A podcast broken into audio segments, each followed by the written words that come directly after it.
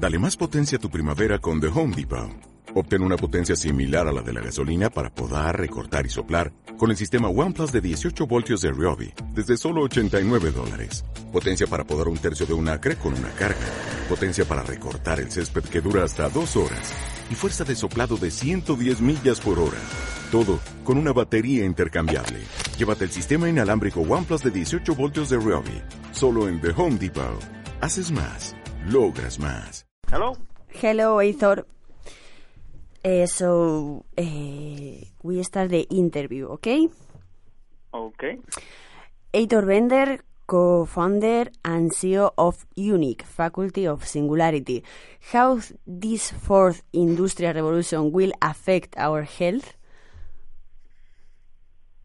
Yes, uh, it, it certainly will. Just like uh, the the first first three, in a way, certainly did that as well. But the fourth one is going to be uh, particularly exciting because we are seeing this um, incredible exponential uh, change um, or, or, or, changes now happening exponentially versus uh, linearly, and um, and we are seeing technologies uh, being developed that uh, also increasingly are being um, brought together. Uh, so the convergence of these technologies are leading to some incredible uh, advances uh, or improvements that we haven't seen before. And um, we will see, for instance, uh, in the health on the health side that um, over time, I believe uh, uh, the uh, lines between, um, for instance, if we look at this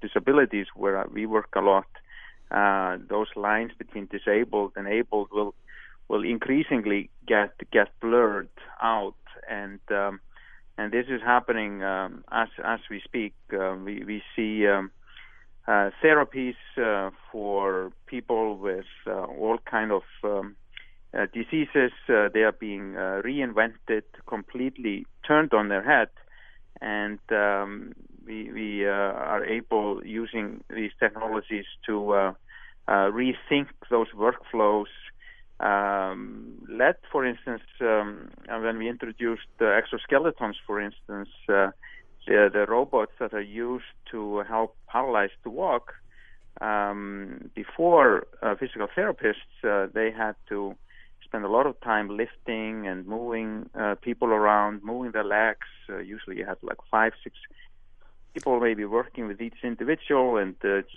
hard labor for physical therapists that obviously weren't maybe educated to do that. Um, now today they can walk around with with, with people who have paralysis, and uh, they can do more focus on on statistics, on data, uh, motivating the patient uh, versus spending all their energy on on lifting and moving them around. That's just one example of how technologies are impacting not only the health of the patient, but also the people who are working with them.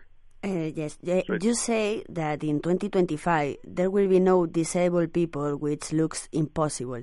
Do you mean that we can get over that using prosthetics? Yes, I mean when when I talk about uh, that um, disabilities will increasingly uh, get blurred out or at least considered uh, less relevant uh, is uh, that it's not like disability will, will disappear. Uh, it is more that we are able through technology uh, to um, empower people to the level that able to the same level as able, but also even uh, beyond that. And and so I, I tend to talk about that we will refer more to people as differently differently abled.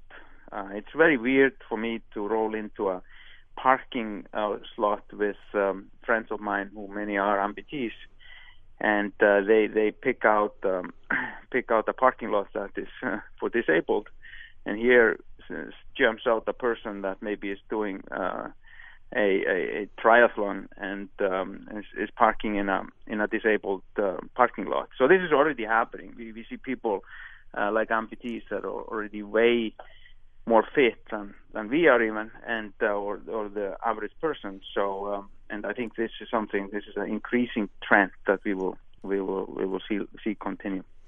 In which point of history is the bionic technology? Uh, can, can you repeat that, please? In which point of history is the bionic technology? Yeah, bionic technology is uh, still in its infancy, uh, in my view, um, and uh, it, it's exciting that it's here. But uh, I think people have to be uh, a little bit patient um, until this uh, technology becomes really affordable, and that is where I I, I think where uh, it, it, becomes really exciting. Uh, for instance, when we introduced exoskeletons here uh, about 10 years ago now, um, these were devices that were fantastic for rehabilitation because you know at least hospitals could afford it, but obviously for general public, uh, for people to walk out of wheelchairs, that's uh, still a little bit further away. These are $100,000 devices still. Luckily, the prices are coming down. There are already these devices are uh, maybe in the forty, fifty thousand dollars. But uh, we we do see a lot of pushback still from insurance companies to um, to implement this, and so I think. Uh, but the time is working with us. Um, computer power is doubling every one or two years, and uh, prices are also coming down pretty much at the same pace. So we believe that um, within the next um, five to ten years, we'll, we'll see bionic technology become much more um, mainstream. But it's still, uh, like I said, it's still in the early days, and the first bionic products really emerged after year 2000. So it's still a relatively short history. And uh, how do you imagine uh, the future of bionic technology? Uh, you know, I, I see bionic technology only becoming successful if it becomes really like um, a part, more part of yourself, whether it is uh, integrated into your bone structure or into your uh, into your body somehow, uh, which is certainly happening already. Uh, there are ways to integrate prosthetics nowadays into your bone structure, and uh, that's become more and more advanced. And uh, but also that um, whatever you wear should be something that, just like any other fashion, it should be something that you feel excited about wearing. It's comfortable, and um, and um, and so I think the the user acceptance is extremely important, and that we adapt these uh, products to for us to wear, just like any other clothes. And um, so that that is uh, that is I think uh, probably our biggest uh, biggest challenge, where technologies like nanotechnology and others can help us.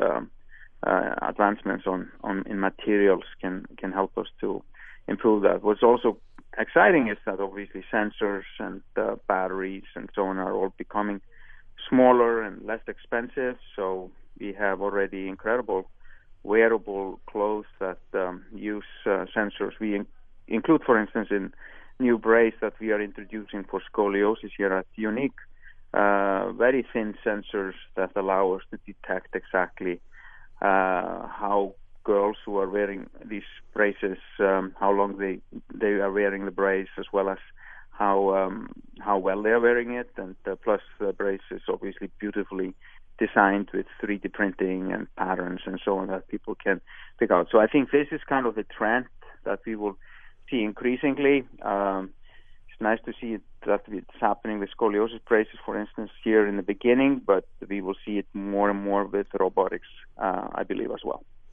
And do you think in the future we could be immortals? Well, I mean, uh, there are many. Uh, definitely, uh, the trend is that we are living longer, and um, and we know that with the fact that when we live longer, uh, whether it is 100, um, and I do believe that at some point in time, uh, the, the lifespan will increase at least to 150 years.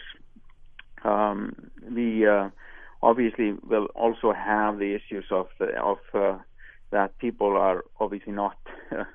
uh, they, they have to live with the same bone structure. They have to live with the same muscles, and um, and injuries uh, that maybe happened in the past. They have to live with them for longer, and uh, get over them. So um, uh, we in the medical profession are going to be challenged to come up with devices that can can help them and can can also be uh, renewed. For instance, if you have a knee replacement today, um, usually a, a, new knee uh, has a 15 to 20 years uh, lifespan, and uh, it's really hard to actually replace an existing knee implant with another one.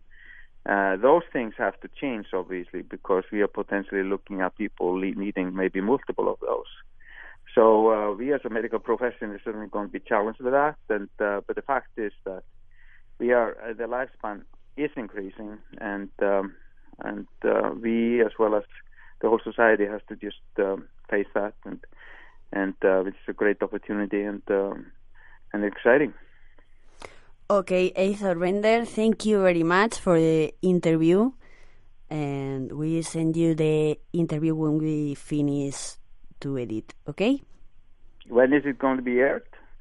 What? When is it going to be aired? Um, we um, wait a minute, please. Wait a minute. We think in June or in July or in August. Okay. Okay. Okay, it'd be great uh, if maybe you could send me uh, um, the interview if you can. Yes, because yes. I like to share it with my my staff in because we have uh, an office in Sevilla in Spain. yes, and, we uh, will send to- you the interview. let them let them know. Wonderful, excellent. Well, Okay. thank you very much. Thank hope you so much. okay. Okay, Bye. bye bye.